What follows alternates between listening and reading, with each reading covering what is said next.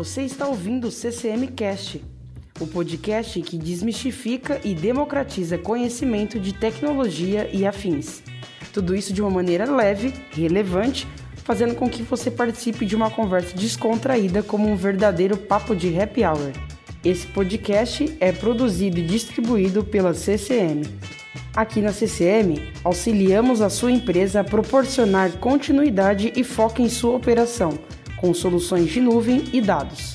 Quer saber mais sobre CCM? Acesse ccmtecnologia.com.br. Agora é só curtir o episódio que preparamos para você.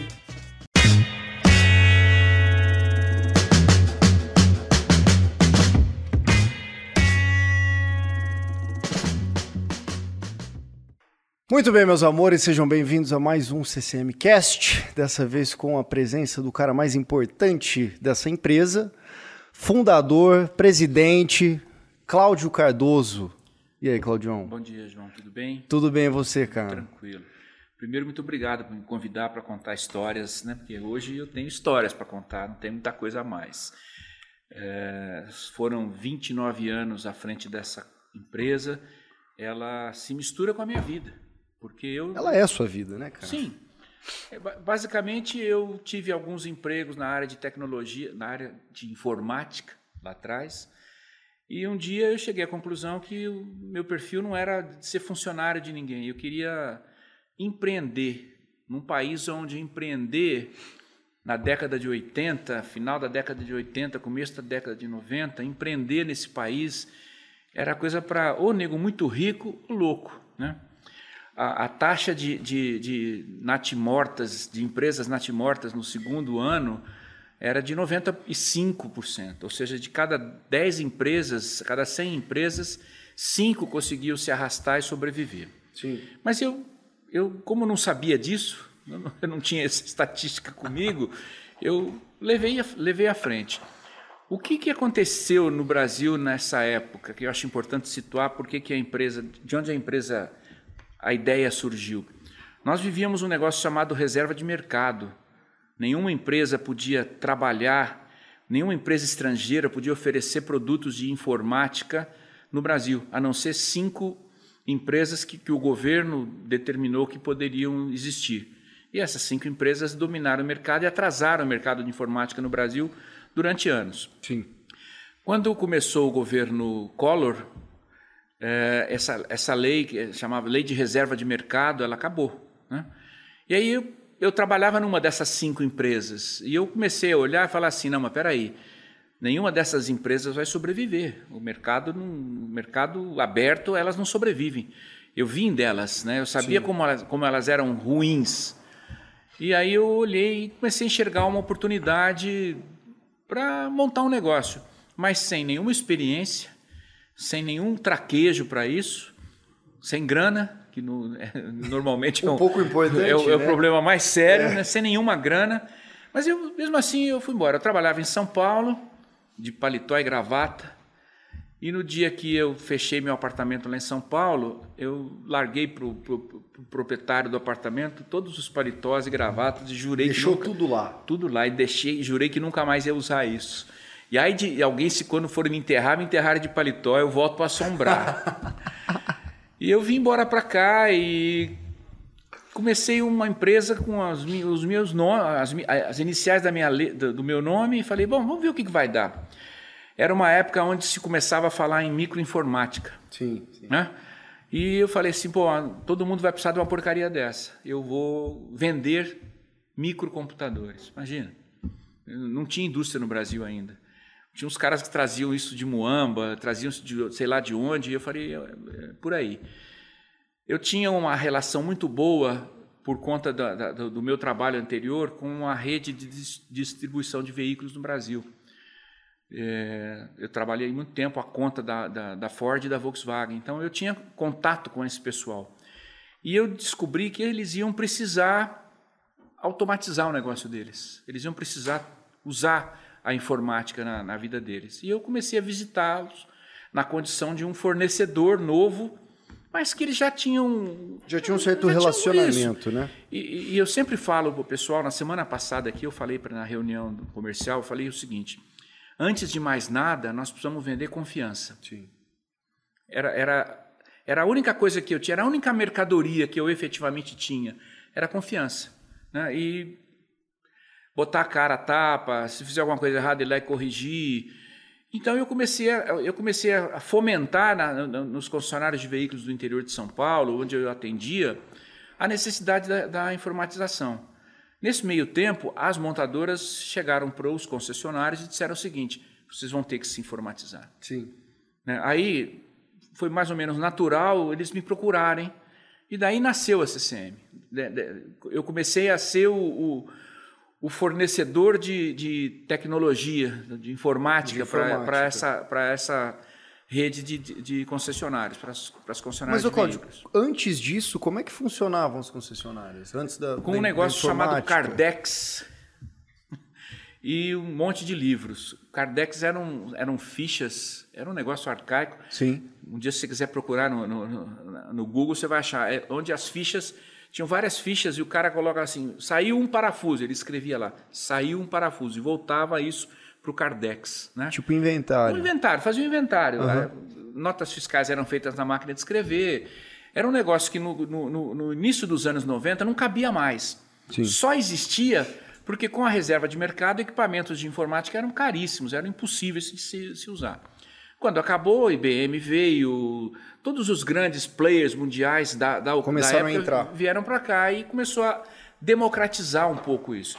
E, e a, o início da, da, do micro, da microinformática, dos microcomputadores, dos PCs, rodando aí com uma, uma, umas versões iniciais de Windows, elas é, permitiram isso, elas facilitaram a, a, o início da, da, da, informatização.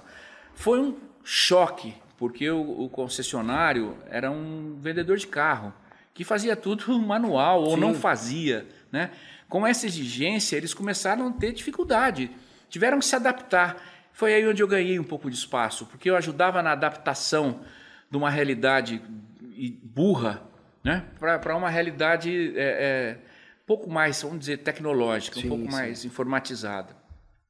Então, a origem da CCM é basicamente aproveitando o fato de que nós tínhamos saído de uma reserva de mercado e eu fui, eu fui trabalhar dentro daquele segmento que eu já conhecia. E eu tive sucesso. Então, desde o, desde o início dos anos 90, eu, nós, nós atendemos aqui prioritariamente o mercado de concessionária de veículos.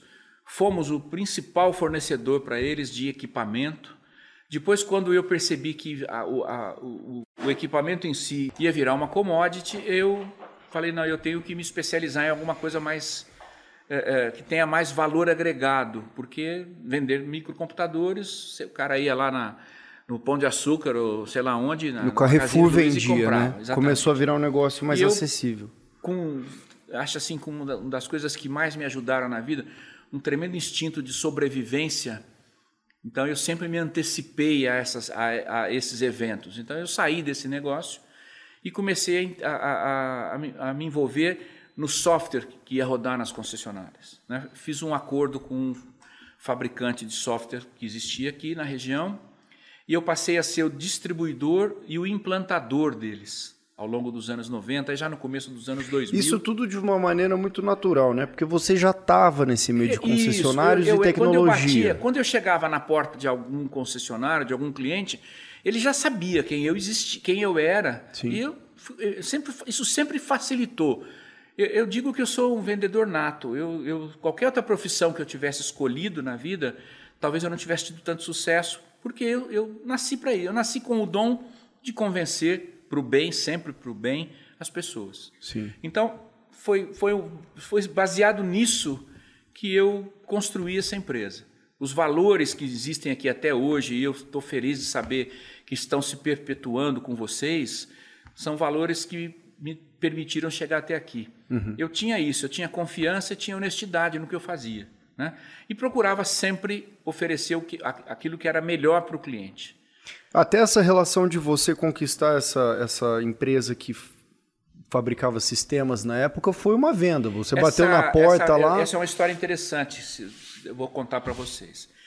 Essa empresa era aqui de Jabuticabal e eu tinha um contato, eu fornecia para eles algumas coisas E um dia é, eu fui lá conversar sobre a possibilidade de distribuir o produto deles. E o presidente da empresa, na época, chegou para mim e falou assim: Não, Cláudio, eu, eu, eu assinei um contrato com a Toyota e todos os concessionários vão me procurar e vão comprar. Eu não vou precisar de ninguém para fazer o papel de vendedor, de, de né? distribuidor do negócio. distribuidor do negócio. Eu falei: Olha, o, não vai ser assim não, que vai funcionar. Ele não entendia absolutamente nada do mercado. do mercado. Eu falei, olha, isso não vai funcionar não. Mas que isso, a Toyota manda e acabou. Discussão zero. Beleza. E vim embora para cá, para Ribeirão Preto. Não deu um mês, ele me ligou e falou, você pode vir aqui? Já sabia até qual era o assunto. Eu falei, tá, tô indo. É, ó, então, eu mandei, eu preparei, eram acho que 70 ou 80 concessionários, eu mandei os 80 contratos e ninguém nem resposta me deu. E aí eu ligo para perguntar, os caras jogaram fora os contratos, ninguém nem leu, né? Eu falei, então, eu expliquei isso para você lá atrás. Ele falou, então, agora ouviu, vamos conversar, pô. vamos voltar a conversar. Eu falei assim, então você vai fazer o seguinte, você vai pegar um contrato desse, num concessionário em São Paulo, nós vamos nós dois lá, vamos bater na porta desse concessionário e você vai me deixar conversar. Uhum. Resultado da história, a gente saiu com o primeiro contrato assinado. Daí para frente, essa empresa deixou de ter uma área comercial e passou a área comercial para nós. Sim. E aí eu cheguei para ele e falei o seguinte: olha, só vender não vai funcionar, isso vai ter que ser implantado e treinado. E eu, eu acho melhor eu fazer isso do que você. Você ficar fabricando o software, porque Sim. já é uma trabalha, já é uma, uma tarefa extremamente difícil. Não concordou a princípio, né? Bom, mas esse cara Obviamente, quer me, né? quer, quer me ensinar de novo fazer alguma coisa. E muito bem, na primeira implantação já deu problema, já deu um monte de problema, e o cara chegou para mim e falou assim: tá bom, cara chato, mas eu vou precisar desse cara chato o resto da minha vida. E eu comecei a assumir a, a eu comecei a assumir a implantação desse software, treinamento, e, e, e não se falava em nuvem, obviamente, e aí eu passei a ter um, um um valor maior no meu negócio, porque eu vendia os servidores, eu, eu vendia o software, vendia o, hardware para rodar aquele software, vendia a instalação física daquilo, o caminhamento e o treinamento.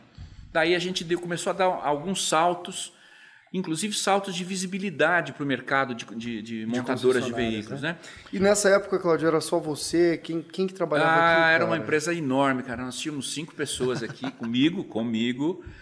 E eu fazia tudo, né? Eu tocava. Vendia, vendia, ia... entregava, fazia o que você imaginasse, porque era, era isso, não, não tinha como fazer diferente, não tinha como ser diferente. Durante nos primeiros anos dessa parceria com essa software house, éramos cinco pessoas. No segundo ano já éramos 10, 15, daí já, já fomos. Foi fomos, crescendo. Sim, né? porque a demanda foi surgindo. Um dia desses eu recebo uma ligação desse, desse diretor dessa empresa lá de Jabuticabal e ele me disse assim: ó, um concessionário lá, que eu não sei nem que marca que é, me telefonou e pediu para a gente dar um pulo lá. Eu não vou perder meu tempo, porque eu não sei falar com concessionário de veículos, sabe? Deixa que eu vou.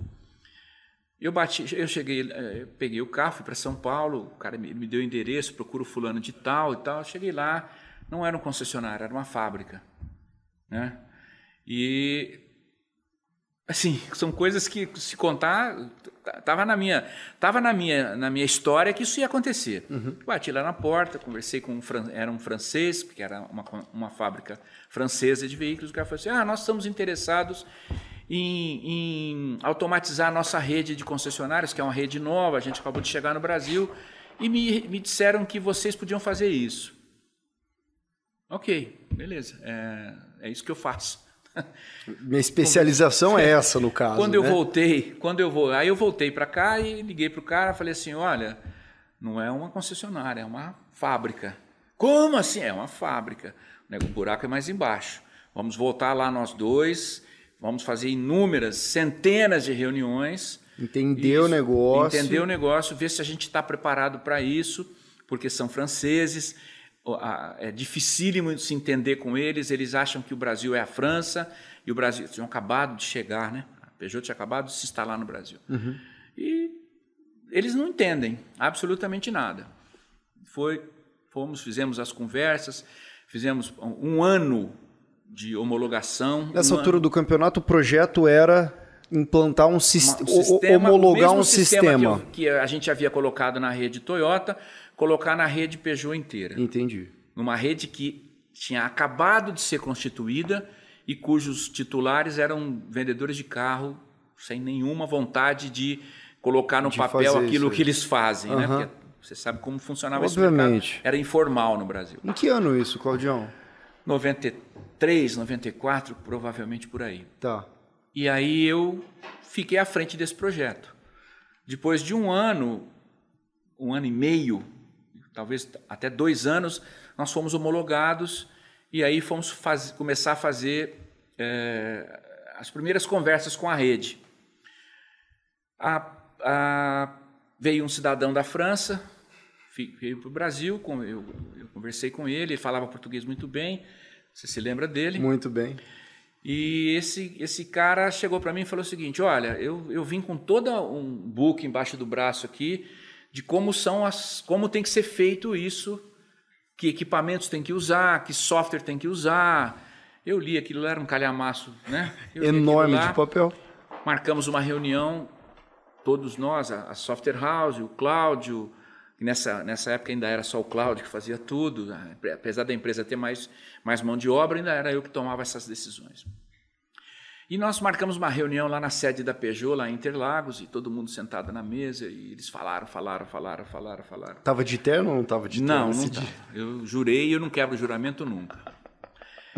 É, mas eu não tava de camiseta, tava com uma camisa social, Sim, com a manga dobrada. Dobradinha. É, eu não era tão despojado como eu sou hoje.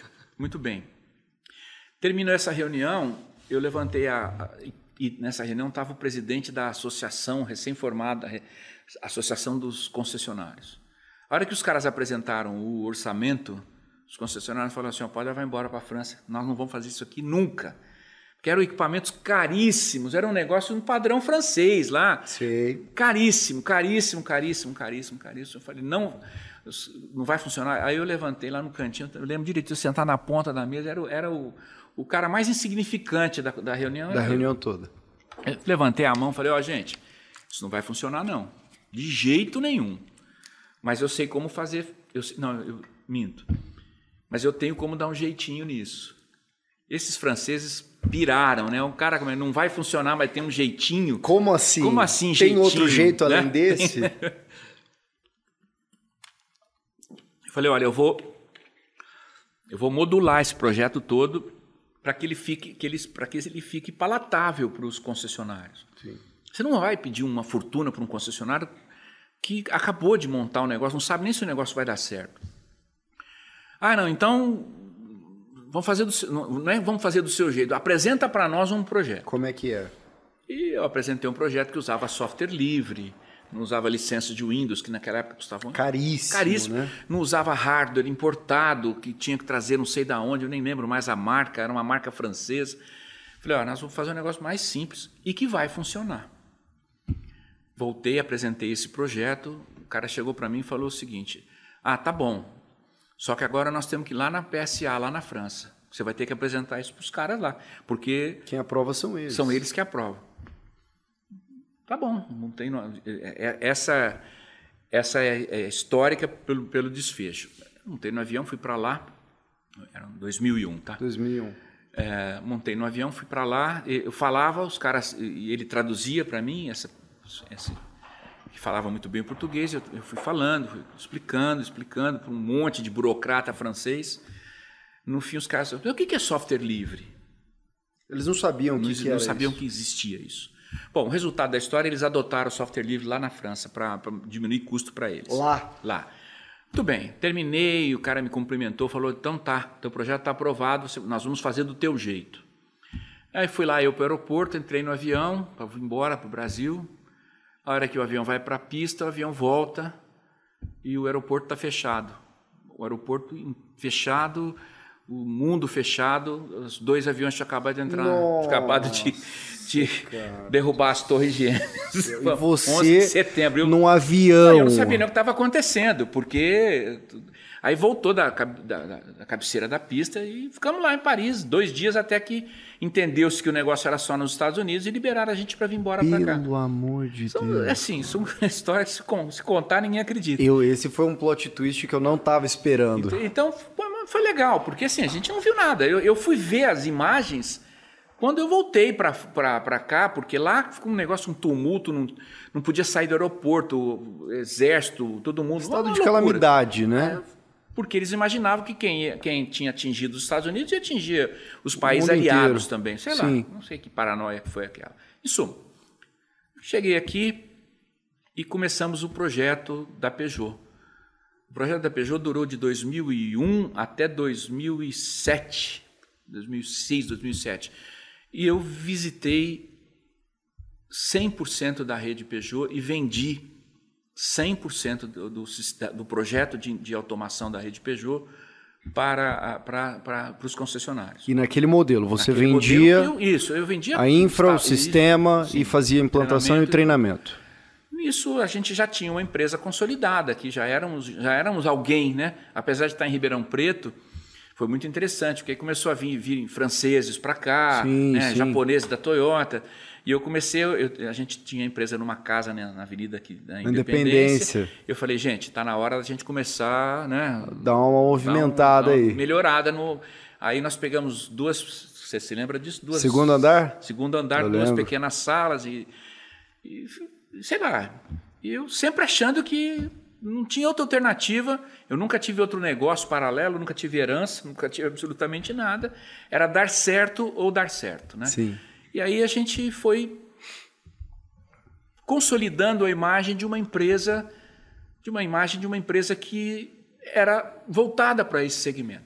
Então, começamos a ter cliente de todas as marcas. É, tecnologia era, concessionária, né, Tecnologia Cláudio? em concessionária de veículos. Esse foi, esse foi o início e foi o, o desenvolvimento da, da, da, da CCM. Foi a base. Esse, Nossa, esse projeto da Peugeot, você acha que foi o primeiro boom, assim, de fato, foi, que a CCM foi teve? porque, por exemplo, um, um, um, dos subprodutos desse negócio foi o seguinte: um dos maiores distribuidores de veículo dos Estados Unidos ia montar uma concessionária Peugeot.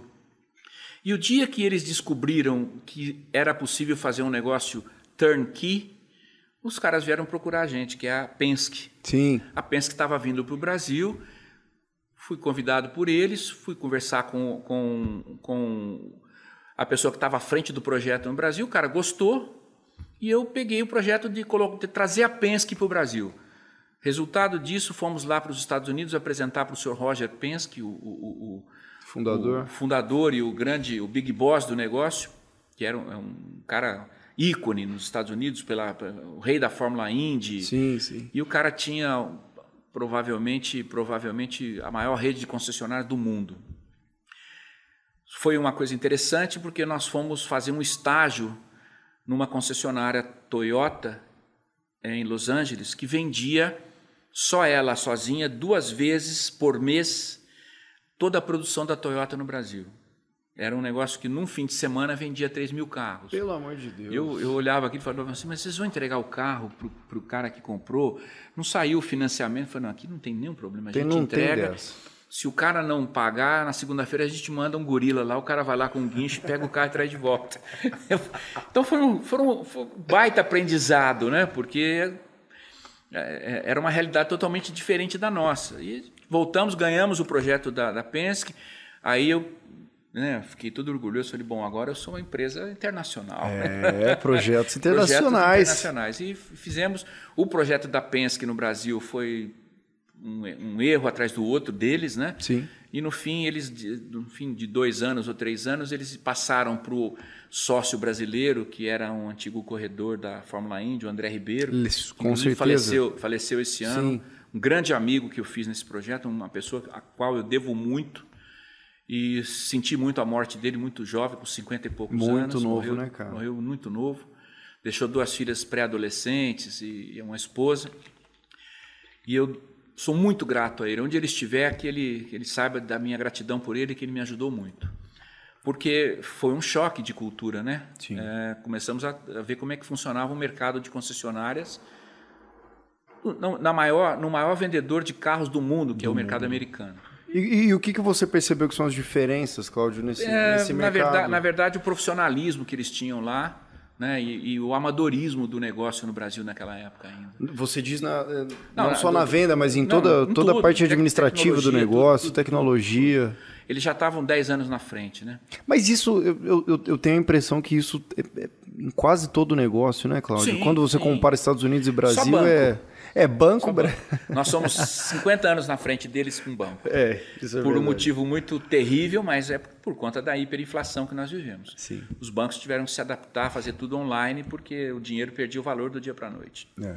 Fora, esse, fora isso aí. A gente está para trás em tudo, em né? Todo cara? o resto, infelizmente, continuamos cada vez mais nos distanciando, né? Mas. E quanto tempo, Cláudio, a CCM ficou. E você também, né? Quanto tempo que você, você teve esse trabalho de fazer a venda, executar, próximos, implantar. Olha só, eu nunca deixei de fazer a venda, porque era a coisa que estava no meu sangue. Sim. Até o dia que eu me afastei da gestão da empresa, que, que você estava fazendo a venda. Eu era o vendedor, tínhamos já tínhamos uma estrutura sim, e tudo, mas sim. eu era o cara que gostava de sair e convencer o cliente, né? É, é, é isso tá, eu faço isso até hoje. Agora eu estou vendendo hambúrguer, mas Continuo fazendo isso. Depois você faz o jabazinho aí. É, é precisa fazer. E como viemos parar na nuvem, Cláudio? Porque até essa, então essa é servidor nuvem, local, essa, né? Essa história da nuvem, ela foi motivada pela, pela necessidade. Eu acho que a necessidade é o que move o mundo, sempre sim, foi. Sim. No meu caso não foi diferente. É esta empresa que eu vendia e implantava os softwares e dava o treinamento, ela foi vendida para uma grande, para um grande player no Brasil que é a Link, que a era a Lynx. a Lynx. Nesse momento eu me vi com 60 funcionários em São Paulo, implantadores, desempregados. Sim. Porque a, a empresa, a princípio, a Lynx a princípio falou assim, não queremos nada com você, nós vamos fazer tudo. Eu sabia que ele não ia ser assim, mas tá bom. Tá bom, então tá bom. bom.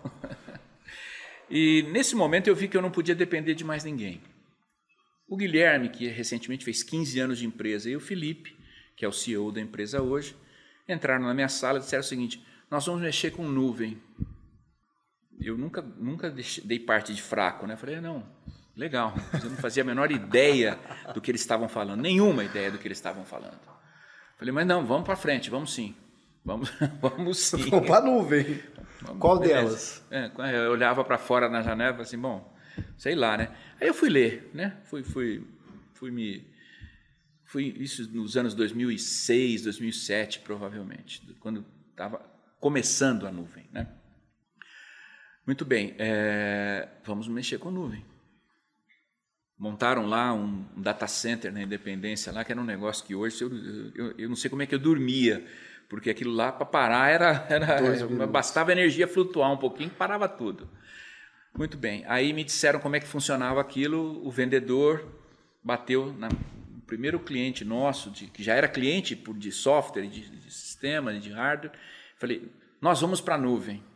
Esse olhou para mim e falou assim pô pirou né? Que nuvem? Do que que você está falando cara pálido? Falei, bom, olha, aí.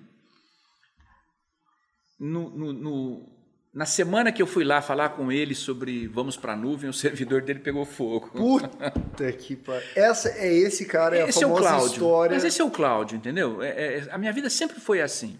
E eu fui lá, ele me ligou desesperado. Tem servidor pronta entrega, porque nessa altura a concessionária toda informatizada, não, não faturava carro, peça, serviço, absolutamente nada. Falei, olha, nós vamos para a nuvem. Mas que diabo essa nuvem? falei, fica tranquilo.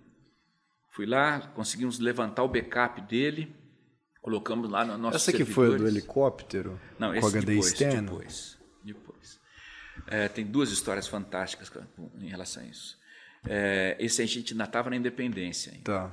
É, e nós montamos lá o backup dele, subiu, fizemos lá os ajustes de internet, as coisas que tinham que ser feitas, e ele voltou a funcionar no outro dia ficou extasiado. Falei, eu não vou ter que ter mais essa, esse caixote aqui embaixo. Falei, nunca mais. Eu, eu, nesse momento eu olhei e falei assim, o mundo vai para a nuvem. 2007, 2008 provavelmente. O mundo vai para a nuvem. E eu, eu vou de novo me antecipar. Porque essa, essa, esse foi o segredo disso aqui. Eu vou me antecipar. Antecipar. E fomos para a nuvem. Começamos a pegar um cliente, dois clientes, três clientes. Um dia o Guilherme e o Felipe entraram na minha sala e falaram assim: ó, Não cabe mais. não cabe mais e nós não, não- não- é, o risco é muito grande. Se passar um caminhão aí na frente e arrancar os cabos de internet nosso, Fudeu. já tem, sei lá, 500 usuários parados, 600, sei lá quantos usuários parados. Vamos para um data center. Eu falei, hum, mas tá bom, mas Como que, assim? que, que é data center mesmo? Tá bom, vamos. Data Ah, center. Mas o que que é data center mesmo? Aí, vamos lá, foram lá para São Paulo, é, negociaram um, um armário, né? Era um armário. Não sei se você chegou aí. Fui, né, Era um Queens? armário. E Fui. fizemos uma parada na- no sábado à noite, levamos todos os equipamentos para dentro desse, desse armário, dentro dessa instalação, refrigerada, aí com todo... todo- Redundância de energia, link, de energia link. e tudo. Eu percebo que eu comecei a dormir melhor. Terceirizou essa responsabilidade. E aí, porque eu- imagina, se alguém entrasse lá para roubar alguma coisa e destruísse alguma coisa lá, é- era um, foi muito risco.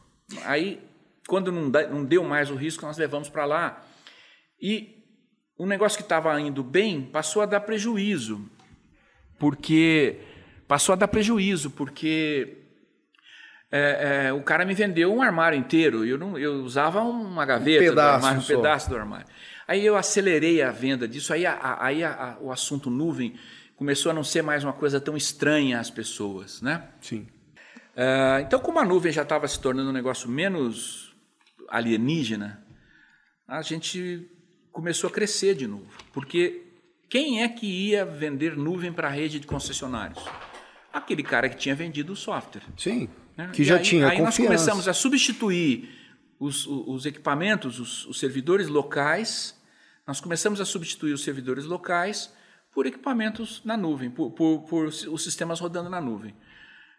Muito difícil, foi uma época difícil porque eh, a infraestrutura que temos hoje não era essa, 10 anos atrás, era, era precária, os links de internet caíam, e como é que você ia fazer e explicar para o concessionário que o link da Embratel ou da, sei lá, do que tinha caído e a culpa não era minha? Sim. Foi muito difícil. A gente tinha aqui um plantão, basicamente, dava aqui nessa época, que ficava atendendo ele dizendo para o cara: olha, aconteceu isso, paciência, Calma, já, calma, já. porque vai voltar. Não é um problema nosso, é um problema de rede estrutural.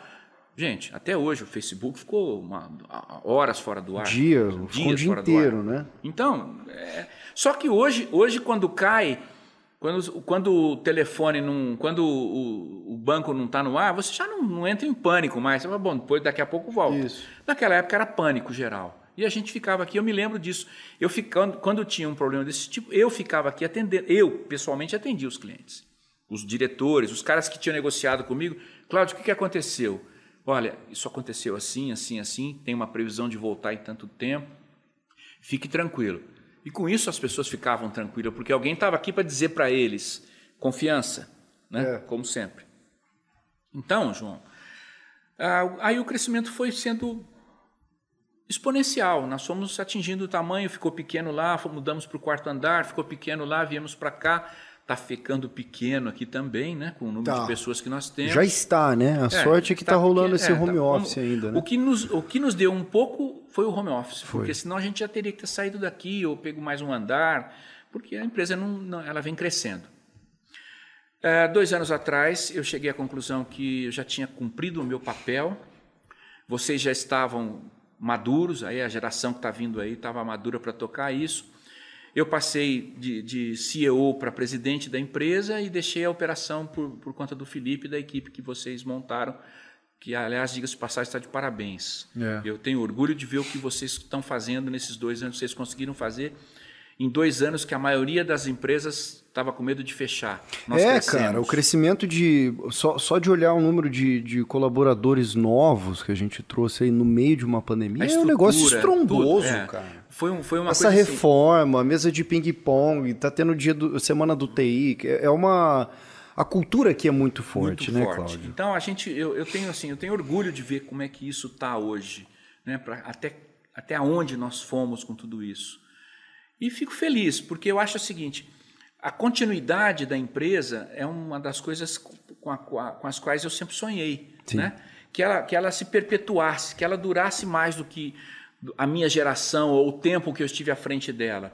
E pelo que eu tenho visto, vocês estão fazendo um, um trabalho a perenidade dela, né? Cara? A realidade, a realidade é que eu já não sou necessário mais na operação. Né? Eu acho que o meu papel hoje é de aconselhamento. Tenho feito isso sempre que, sempre que sou cobrado, sempre que existe a necessidade, eu tenho, eu faço o aconselhamento de, de, de das, das ações aqui hoje, mas a operação está na mão de uma, de uma, de uma nova geração que, mais uma vez, está fazendo um trabalho excepcional. É, eu, eu, eu já falei para o Felipe algumas vezes que eu tive oportunidade, assim, fora do escritório, para não ficar esse negócio muito puxação de saco, mas de fato a, a, a, revolução, não a revolução, não, não que não era bom, mas a, a, consistência que ele conseguiu manter nessa passagem de bastão sim, sua para ele foi foi um negócio fantástico. É, nós fizemos isso, nós fizemos isso com critério. Foi né? tudo planejado, planejado, cara. Eu lembro. Consultoria, consultoria de São Paulo, eu lembro. Não foi nada assim, vai lá e, e, e toca. E toca. Não foi toca. isso. Foi tudo preparado. É, geralmente, quando você faz dessa forma, quando você faz dessa forma, o resultado é melhor. É. Né? E a gente realmente teve um bom, teve um bom desempenho, teve um. Conseguimos fazer essa troca de bastão de uma maneira Legal. Como foi para você, Cláudio, pessoalmente? Sofrimento. É, exatamente essa transição de. de eu, porra, eu lembro quando sua sala era, era sim, ali, que sim. Era, era toda aquela, aquela movimentação, e entra e sai da sala, e reunião, é. e vai. Como foi para você tirar o pé? Não, o sofrimento só não foi maior, porque por conta da pandemia e Todo pela mundo idade, teve eu que... tive que ficar, eu tive que recuar. É, mas não foi fácil. Não foi fácil. É, foram, eu, eu, foram alguns meses de depressão. Ao mesmo tempo que eu tinha confiança de que, do que estava sendo feito, eu falava assim, mas eu não sou mais necessário. Sim. É, é um sentimento muito ruim. Mas já trabalhei bastante isso, vendi bem essa ideia para mim mesmo. Hoje eu acho que eu estou bem jogando golfe. O handicap está caindo. É muito mais gostoso, não é? Sabe, Você dorme próximo, gostoso. Minha próxima reunião é lá no, minha próxima reunião é lá no, é no, é no, no 1, entendeu? Então eu acho assim, são etapas. Etapas né? da vida, né? São etapas. Eu cumpri a minha com, eu acho que cumpri a minha com mérito. Ah, né? Entreguei para vocês uma empresa rodando bem. É. Né? Até onde ela vai chegar agora é com vocês, Sim. não é mais comigo. Sim. Né? É. Estou sempre aqui, venho, tenho vindo agora já com as vacinas e com a pandemia dando, dando uma, uma brecada. Folga, eu venho mais, tenho vindo com frequência mas assim, sempre no papel de aconselhamento, né? sempre no papel de, de, de aproveitem a minha experiência quando ela for necessária. É. Esse é porque eu... experiência é, é, não adianta querer ensinar, não, mas não é, a, experiência não é, que você vacina, teve, cara. Não é como vacina. É. Você não toma na veia. Você e... não compra, toma e resolve. Não, não, não. É. é. com o tempo. Mas assim, é, eu acho que o caminho é esse. Estamos desenvolvendo uma nova área não sei se você já tocou nisso em, algum, em alguns tamo, episódios. Estamos tateando. É, estamos desenvolvendo uma nova área. Essa nova área é o futuro. Mais uma vez, a gente vai sair na frente. Né? É, não, agora não é mais só armazenar os dados, né? É tratar esses Inteligência dados, de dados. lidar com esses é. dados, né? inteligência do, do, que você extrai do dado. É. Então, estamos de novo nos movimentando para uma próxima etapa.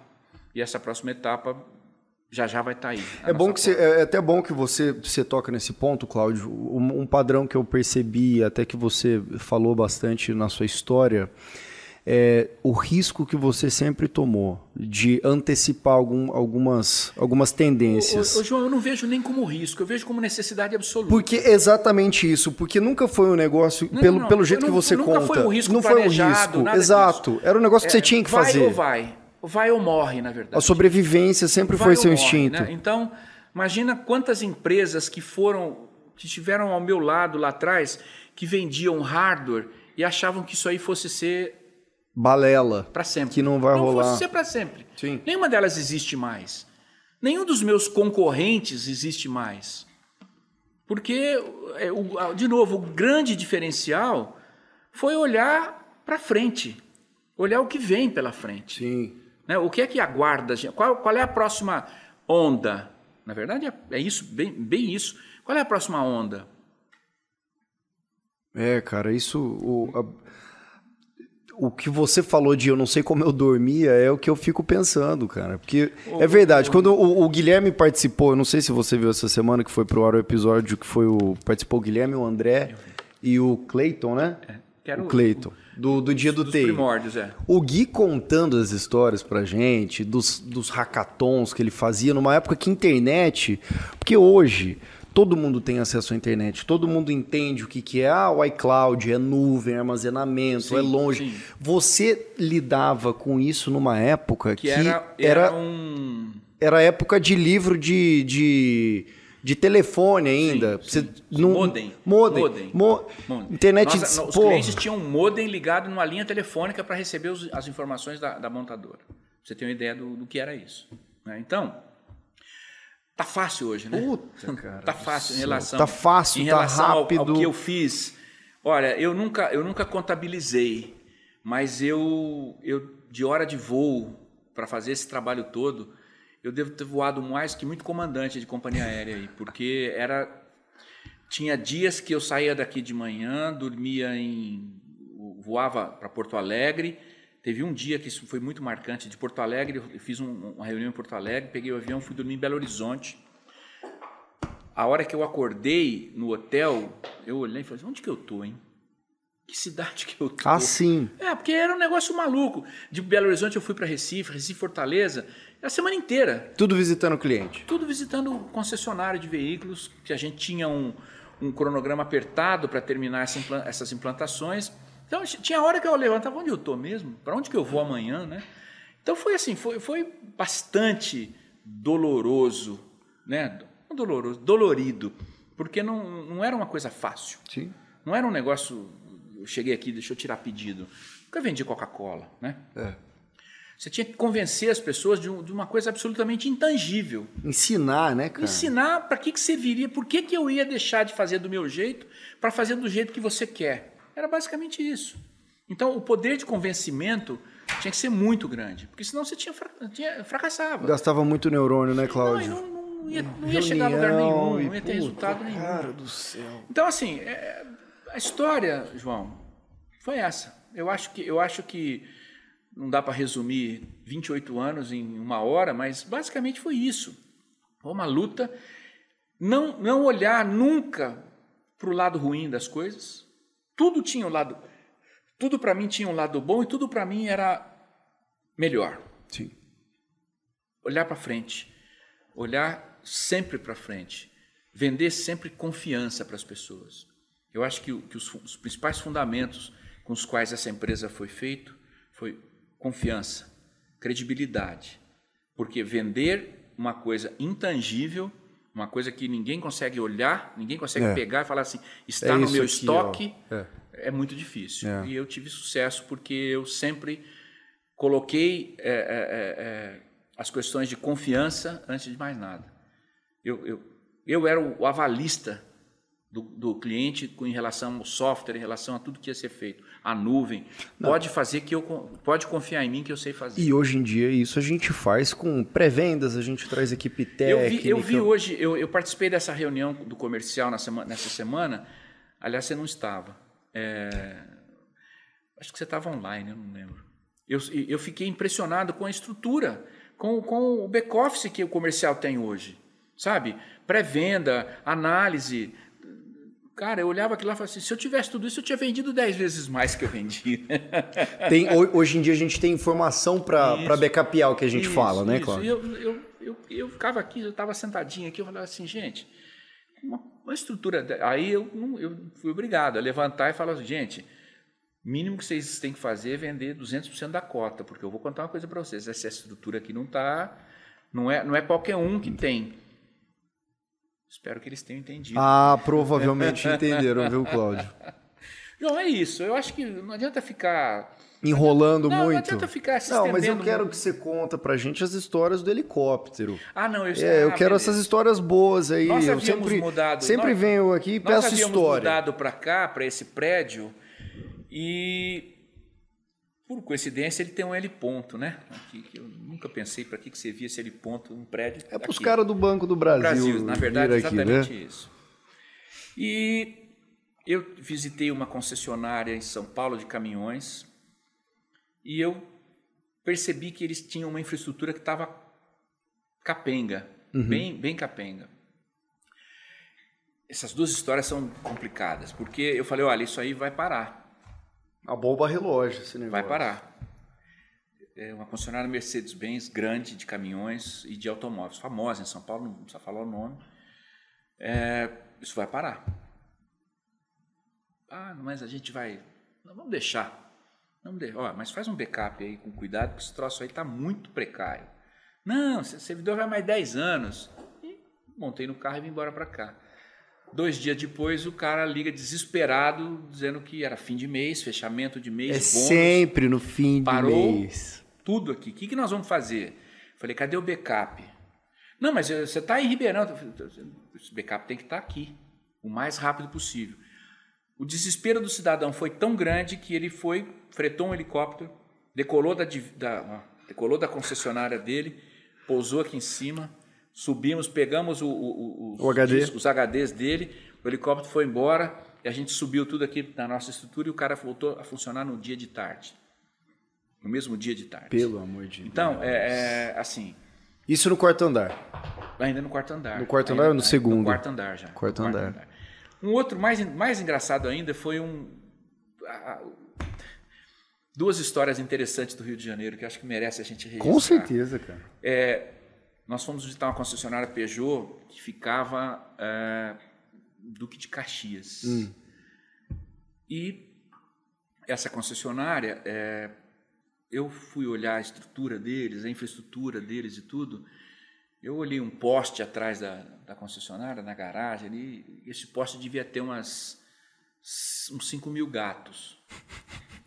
Eu cheguei pro cara e falei assim, meu amigo, falei assim, olha, você não, você não, não espanta não, eu não posso tirar esse... Como assim você não tem que tirar isso aí daí? Nós não podemos fazer nada. Ele falou o seguinte, ó, o, o dono da, do pedaço aqui já veio falar comigo, me disse que se eu tirar isso aí, no outro dia não tem concessionária, ele taca fogo em tudo. Era, era- era uma milícia do, lá da, da, da Do Rio. região do Rio, e essa milícia ele, ele fornecia Gato. energia, ele fornecia energia para mil casas da favela, que os, ele fornecia energia, a milícia cobrava da- do- dos caras, né? Energia e internet, ele revendia e o cara tinha que fornecer para ele. Isso, assim, eu falei assim, gente, e daí, né? Como é que a gente trabalha? O cara falou assim, ó, é desse jeito ou não se trabalha. Bem-vindo à Baixada Fluminense, né? Essa história é interessante porque é o seguinte, perto dali, numa outra, numa, na Baixada mesmo, outro concessionário, eh, eu fui visitar esse concessionário e ele falou para mim o seguinte, ah, eu cansei de, eu- não, eu não vou para nuvem, não, não quero saber de nuvem, não quero saber de, tá bom do jeito que tá. Aí conversando com o cara, fui almoçar com ele, ele chegou para mim, um cara até que é meu amigo até hoje. Ele chegou para mim e falou o seguinte: "É, eu cansei desses caras aqui, eles acham que eles mandam no meu negócio. Os, né, os, os caras lá, Os caras lá. pe- comando, não sei das quantas. E eu mandei cortar todos os, os gatos que tinham lá. Puta. Beleza. Não deu tempo de eu ir para o aeroporto, pegar o avião para voltar para cá. Os caras foram lá e puseram fogo na concessionária dele. Por sorte, pegou, queimou, por sorte, para mim, queimou só os servidores. E o arquivo dele, não sei o que, pegou tudo fogo.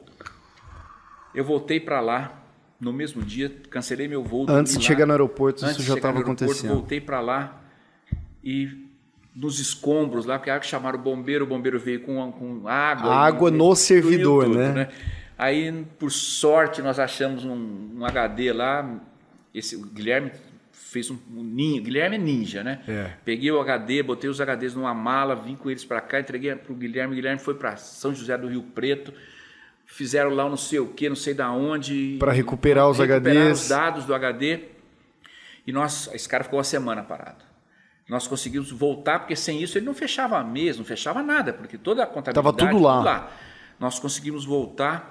Esse cara queria me dar um carro de presente, pra você ter, ter uma ideia, porque ele ia perder o negócio. A concessionária ia fechar. Ele falou, não, vou te dar um carro de presente. Tá, tudo certo. Assina o meu contrato aí, tá tudo beleza. Puta Então, que cara. foram histórias como essa que eu vivi a vida inteira. No Nordeste, você tinha que falar com o dono da concessionária, mas que era o dono do Estado, o dono daqueles, sei lá, coronéis, né? Sim. Eu lidei com essa gente, lidei com. Eu, esse francês, uma, uma- uma história dessa nós fomos para Teresina, no Piauí, visitar lá o concessionário e o cara, o, o- o proprietário, para nos para né, mostrar que ele era o coronel. Ele falou: não, vocês vão almoçar lá na minha casa, vai ter não sei o quê, com manteiga de garrafa, aquelas comidas pesadas, né? E gente, eu falei: eu não vou, eu não vou eu embarcar não vou. nisso aí, não. Fui lá devagarinho.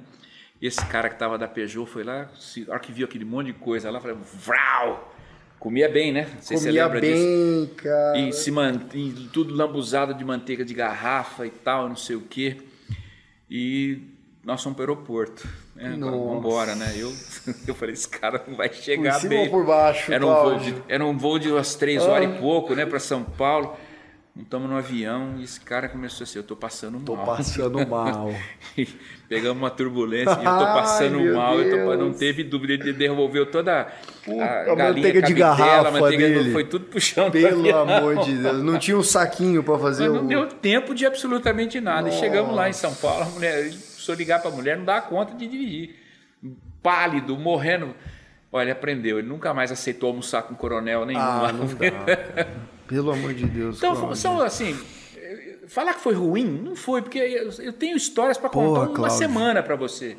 Né? E foi graças a, foi graças a esse jogo de cintura, de lidar com o coronel, lidar com o comando, não sei das quantas, lá do Rio, é que nós chegamos onde a gente está. Ah, cara, eu posso te falar uma coisa, Cláudio? É, é, é o preço de você olhar para isso aqui tudo que, que, que a gente vê hoje e fala assim, João, cara. João, eu tenho orgulho. Vem daí, de, exato. Eu tenho orgulho de dizer isso para vocês. Eu nunca peguei é, é, é, dinheiro emprestado de ninguém, eu, eu, nunca tive sócio, eu nunca tive herança. Então, é, é, eu queria comprar uma mesa dessa aqui, eu elegi um cliente para me pagar isso aqui. Uhum. Então eu pegava a pastinha famosa, ia lá e vendia alguma coisa pro cara. Com, ele comprar a sua mesa. Eu comprava a mesa. É. Foi, dessa, foi dessa maneira. Né? Esse é um país onde empreender sem ter dinheiro é coisa para maluco. Porque, cara, dinheiro não existia em banco, financiamento, nada disso, nada disso. Era tudo feito com a coragem. Nós aprendemos a não depender de banco, nunca dependemos de banco, nunca dependemos de ninguém. Sim. E a gente conseguiu crescer de uma forma orgânica, crescer com aquilo que. Mas tem seu preço. Né? Em vez do Cláudio trocar de carro, ele põe o dinheiro aqui. Sim. Em vez do Cláudio morar numa bela casa, o Cláudio morava numa casinha para poder fazer isso aqui. Hoje, hoje a empresa já devolveu tudo isso para mim. Sim. Já devolveu a casa que eu, não, que eu não tive, os carros que eu não tive, lá a empresa me devolveu e continua me devolvendo e vai devolver por muito tempo ainda. Sim. E para vocês, né, que fazem parte do negócio. O Cláudio, o porquê que deu certo por que, que você deu certo? Por que, que você porque conseguiu? Qual foi o seu fator? Porque eu nunca acreditei que eu pudesse dar errado. Não você tem, nunca contabilizou isso? Eu nunca analisei a possibilidade de fracasso. Nunca. Em 28 anos, as pessoas diziam para mim, tá difícil. Tá? Eu falava, oh, tá difícil para vocês. Se vocês quiserem ir embora, podem ir. Muitos foram. Eu vou tocar o meu negócio para frente. Eu nunca acreditei no fracasso. Em nenhum momento da minha vida.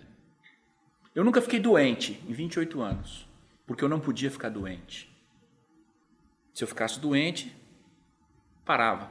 Então, for, foram, foram, foram situações aonde é, eu tinha, eu tinha sempre tive um problema de cólica de rim, de cálculo renal. Uhum. Eu tive eu tive cálculo renal nos lugares mais fora de mão que você puder imaginar. E eu tomava o remédio, vim, tinha que trabalhar, não tinha alternativa. Eu tive, eu tive uma crise dessas é, no interior da Bahia. Um lugar horroroso lá, assim, difícil. E eu era véspera, de, cara, sexta-feira de carnaval na Bahia. Nossa. Eu precisei, aí eu precisei operar. Que o cálculo não ia sair de jeito nenhum sem operar. É, o anestesista chegou com e uma bandana. Você estava lá? De, lá no interior da Bahia o, o, o, anestesista chegou com uma bandana de carnaval na cabeça, meio de fogo.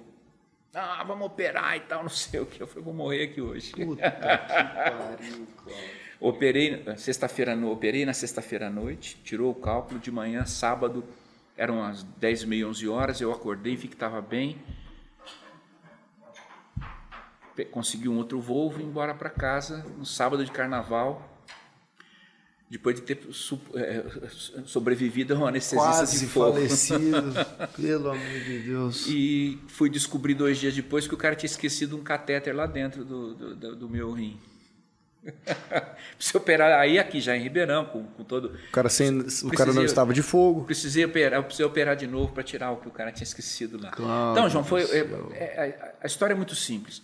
Não sei se. Não posso fracassar, não sei de fracasso, tenho que seguir em frente, não posso ficar doente e tenho que ser honesto e correto com todo mundo. Só isso. O Senado se afunda, né, cara? Sim, e eu não, não sei quem, se alguém afundou do meu lado, eu não vi, eu, eu fui em frente. E levei todo mundo junto comigo. Nós nunca tivemos nenhum problema aqui com nenhum funcionário, nunca tive uma ação trabalhista em 28 anos, nunca tive uma reclamação.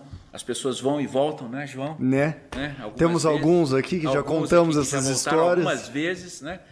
Então, eu acho que tudo isso me deixa sereno e orgulhoso. Cláudio, sensacional, cara. Obrigado. Obrigado pela presença. Para contar essas histórias. Eu acho que vale uma parte 2 com algumas histórias um pouco vale, mais. Vale sim, eu tenho bastante história para contar. Contar história para gente sobre momentos, dicas de empreendedorismo, que eu acho que você acho que é um cara nato para isso. Programa, com certeza, com certeza. Muito obrigado, João. Obrigado. Vamos tirar uma fotinho? Bom, gente, muito obrigado pela presença aqui no CCM Cast, meus caros telespectadores. Vocês já sabem, estamos em todas as plataformas de áudio. Segunda-feira, episódio completo no YouTube. Nos dias sequentes, temos os cortes. Segue a gente nas redes sociais, Instagram, LinkedIn e Facebook. E qualquer dúvida ou informação ou projeto de tecnologia, nuvem, cibersegurança, manda um e-mail para a gente, liga aqui no, no, no telefone que está na descrição, que a gente vai te atender com o maior prazer do mundo. Até semana que vem, mais uma vez, gente. Obrigado, Juninho. Tamo junto. Valeu.